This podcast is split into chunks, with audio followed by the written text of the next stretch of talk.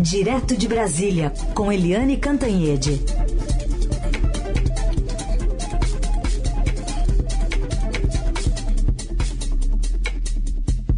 Oi, Eliane, bom dia. Bom dia, Heisen, Carolina, ouvintes. Bom dia, Eliane. Bom, vamos falar sobre esta quinta-feira, 31 de março, mas poderia ter sido 1 de abril, né? Tudo muda e tudo fica como tá. pois é, uma boa definição, Carolina. Tudo mudou. Né? A gente acordou ontem, tudo mudou, reviravolta, o Dória não era mais candidato, o Moro não era mais candidato, mudou tudo, a terceira via já estava ali com o Eduardo Leite pronto, e aí acabou o dia como? Nada mudou. Tudo mudou para nada mudar. Ficou tudo na mesma. Né? O João Dória que acordou, ele acordou com um artigo né, um artigo dizendo, olha, me despedindo de São Paulo, obrigada São Paulo, e anunciando que estava renunciando ao governo para entrar na campanha à presidência da República.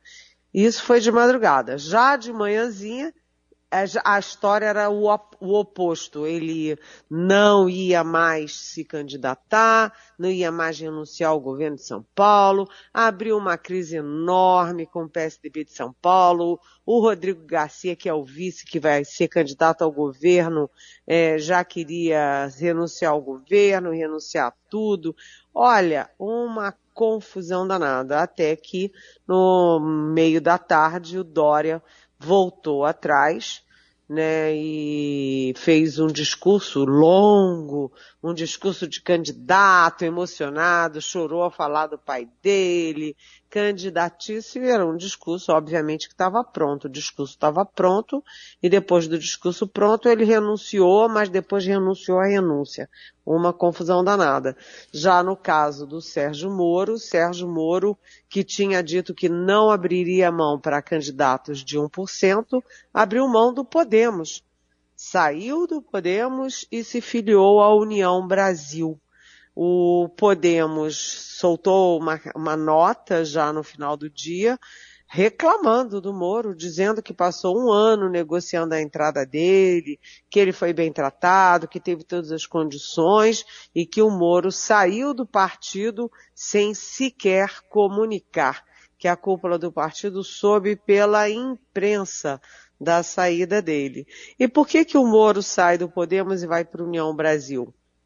Porque a União Brasil é um partido muito mais rico, com muito mais condições de alavancar uma candidatura. Afinal das contas, é a soma do DEM com o PSL, tem tempo de televisão, tem fundo partidário, tem fundo eleitoral, tem ramificação pelo país afora.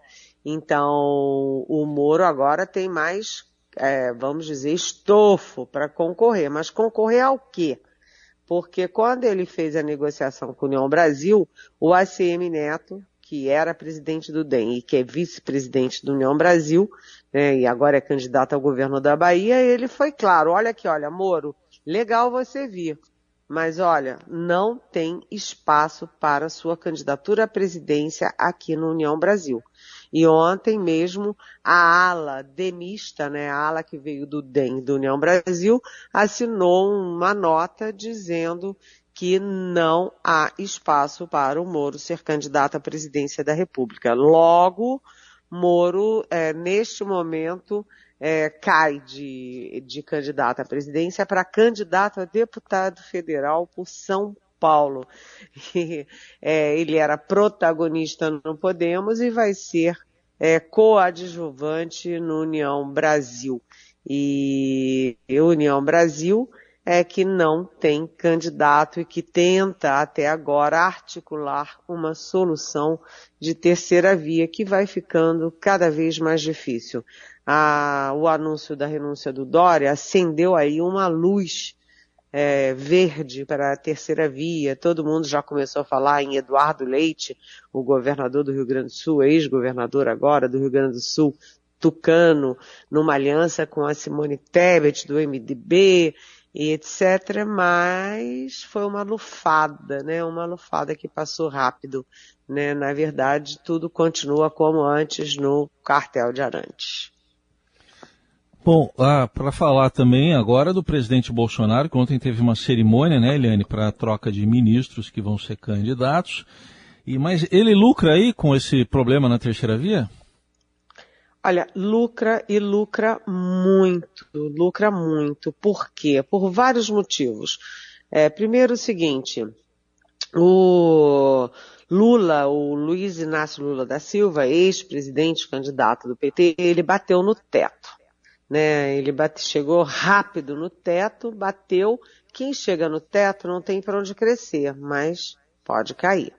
E o Bolsonaro, ao contrário, ele estava lá no fundo do poço, muito desanimado, muita gente dizendo que ele não chegaria nem ao segundo turno.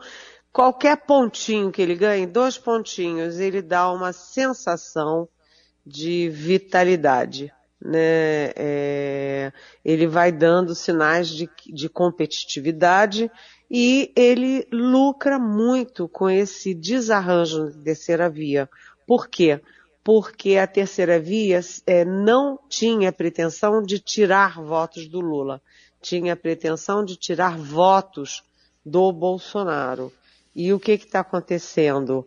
Quem está tirando votos é o Bolsonaro, porque quando você tem um Podemos solto, leve, solto, sem candidato, a tendência do Podemos é o Bolsonaro, não o Lula.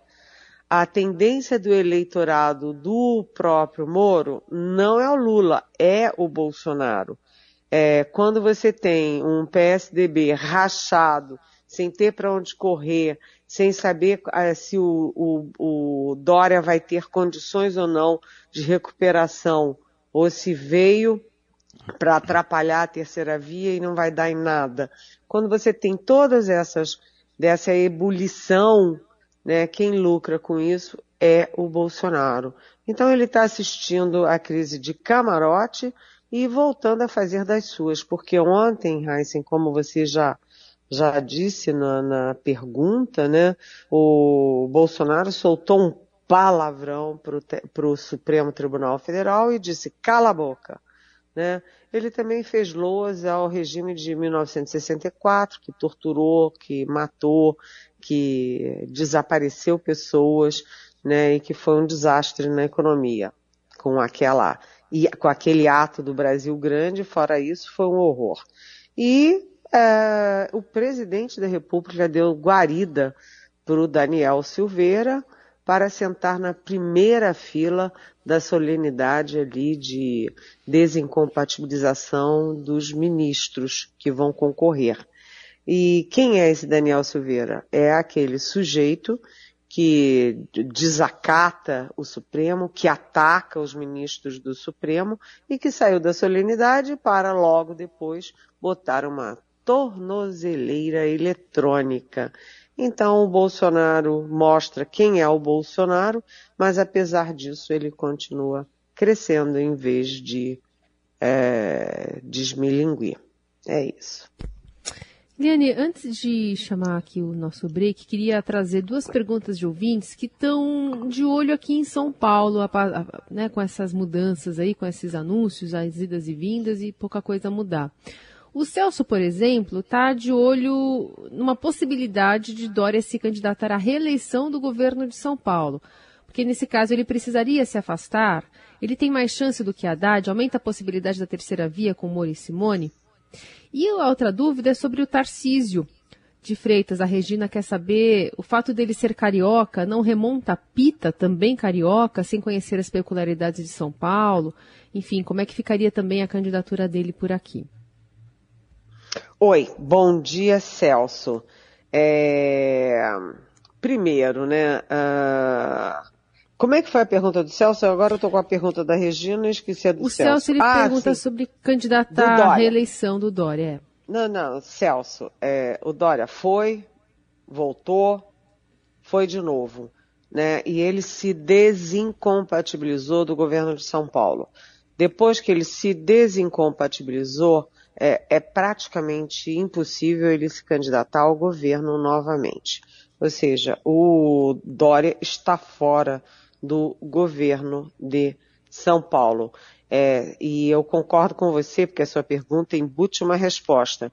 Sem o Dória, haveria, é, seria como começar do zero a articulação da terceira via, sem candidato nenhum, junta todo mundo e aposta numa dupla para o governo, né, para a presidência da República e para vice.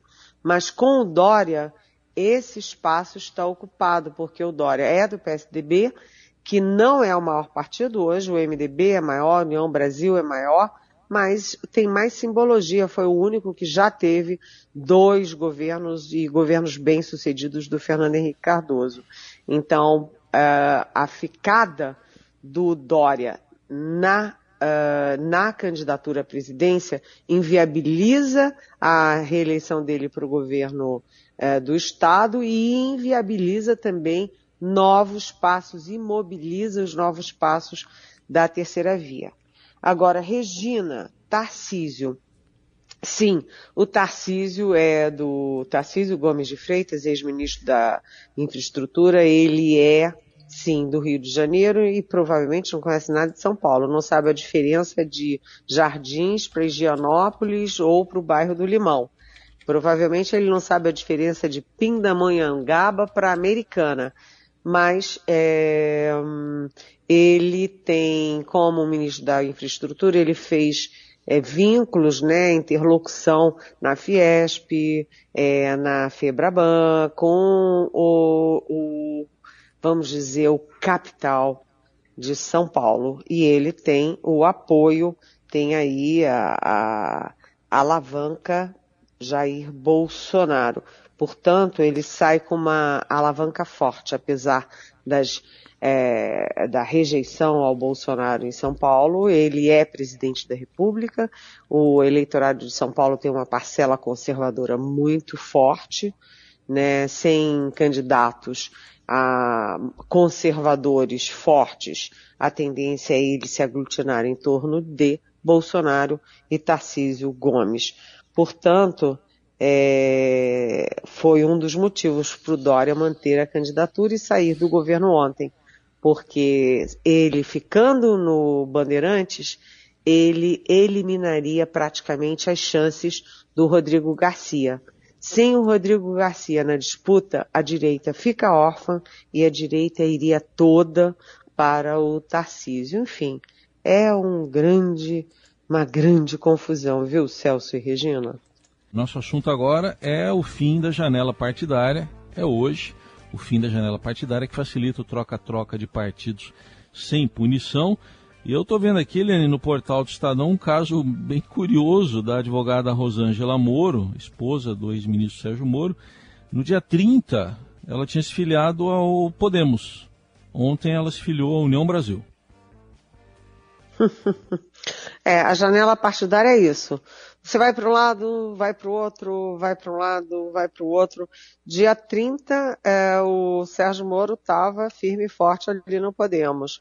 E aí a mulher dele, a Rosângela Lira, que também é advogada, né, que é dessa área jurídica, digamos assim, ela também se filiou ao Podemos. Agora, o marido migrou para a União Brasil, ela migrou junto também para a União Brasil é, a janela partidária vai resolvendo as questões regionais e vai também resolvendo a ânsia de poder dos parlamentares, porque todo mundo pula no barco que está mais, que está com vento a favor.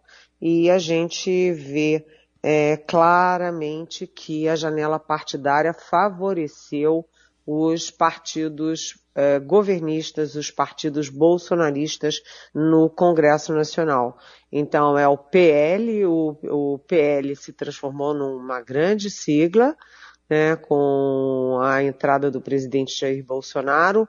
Ah, o Republicanos também cresceu, inclusive é o partido que deu sigla para o Tarcísio Gomes de Freitas é, em São Paulo para concorrer ao governo, e o PP, o Partido Popular, que é o partido do chefe da Casa Civil, Ciro Nogueira. Esses três, que são os três pilares da base parlamentar do presidente Bolsonaro foram os grandes beneficiários.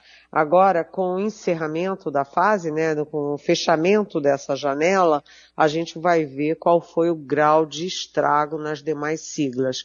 Quanto, por exemplo, União Brasil perdeu porque quando houve a fusão do DEM com o PSL, o partido que deu sigla para o Bolsonaro em 2018, com a fusão dos dois, União Brasil virou a maior bancada da Câmara. Mas, com a janela partidária, muita gente do PSL que continuava bolsonarista saiu para o PL, para o PP, republicanos. Então, e algumas, alguns parlamentares do DEM também.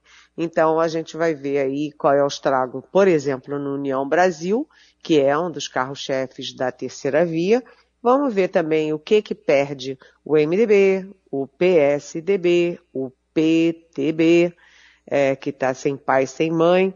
E, hum, enfim, você teve um reagrupamento um reagrupamento partidário. E isso mexeu pouco na esquerda, porque quem é do PT continua no PT, é, a mexida é muito pequena, né? E quem é da esquerda é, mexeu pouco dentro da própria esquerda.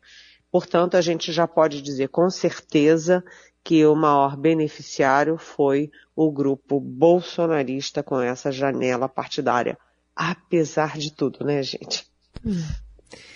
E, e ontem, Eliane, naquela cerimônia né, de troca de ministros, enfim, uma consolidação de alguns nomes executivos que já estavam ali na, na mira, teve um ex-ministro, futuro candidato, que teve alguns privilégios a mais? Pois é, né, gente? Você sabe que é todo mundo é igual perante a lei, mas nem todo mundo é igual perante o Bolsonaro.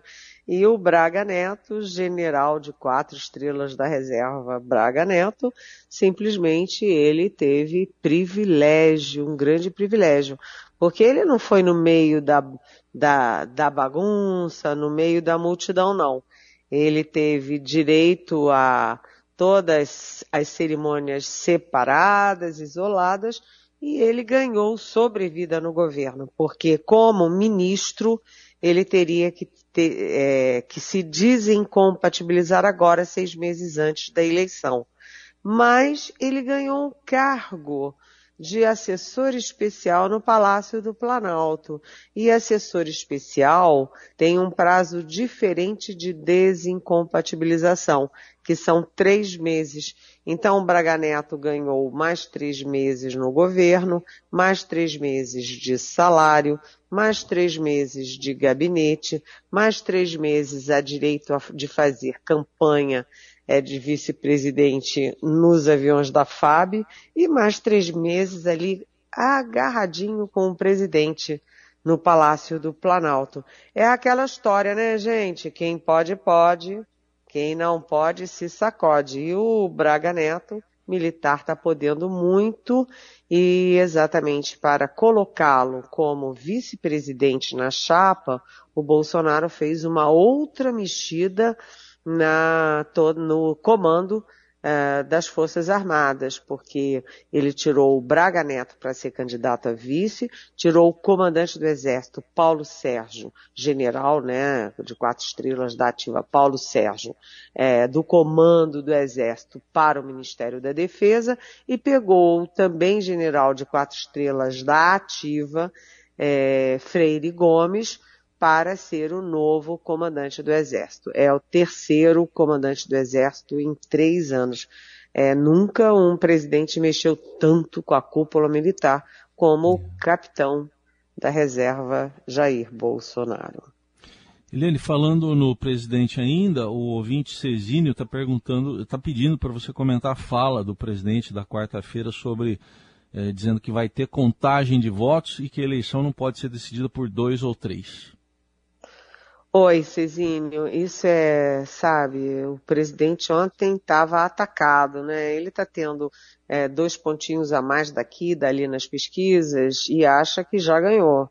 Então, se ele acha que já ganhou, ele acha que pode voltar a falar tudo que ele quer. Ele ontem estava estava com a corda toda, né? Eu já disse que ele atacou o STF, atacou o Supremo, cala a boca e soltou um palavrão contra o Supremo. Ele falou as maiores mentiras na, né, do, do golpe de 64, junto com essa nota do Ministério da Defesa, falando que o legado de 1964 é a paz, a liberdade e a democracia. É um arrepio, né? Uma mentira histórica, né? É, e te, botou o Daniel Silveira, o homem que saiu dali foi botar tornozeleira eletrônica na primeira fila da solenidade no Palácio. E nesse caso das urnas eletrônicas, isso é uma obsessão do presidente Jair Bolsonaro, né? Porque ele segue a risca a cartilha do Donald Trump nos Estados Unidos, que estimulou a invasão uh, do Congresso norte-americano, e o Bolsonaro está dando sinais para a turma dele. Olha, gente, se eu não ganhar é porque teve fraude. E aí vocês façam a mesma coisa, invadam qualquer coisa aí, né? TSE, Supremo, qualquer coisa. O fato é o seguinte, é, o Bolsonaro que andava quieto no combate contra as instituições voltou à carga. É, dificilmente isso é só um dia, foi ontem e passou. Não, não foi um surto e passou. É, o Bolsonaro está dando sinais de que o Bolsonaro, o velho Bolsonaro, que agora todo mundo já conhece, vota nele sabendo exatamente quem é, voltou à carga, voltou aí a onda de atacar as urnas eletrônicas, o sistema eleitoral e os ministros do Supremo, portanto, do TSE. Eliane Cantanhete, fechando mais uma semana, a gente se despede de você, dá uma descansada e fim de semana, segunda-feira voltamos a falar mais sobre esse ano tão cheio de notícias, Eliane.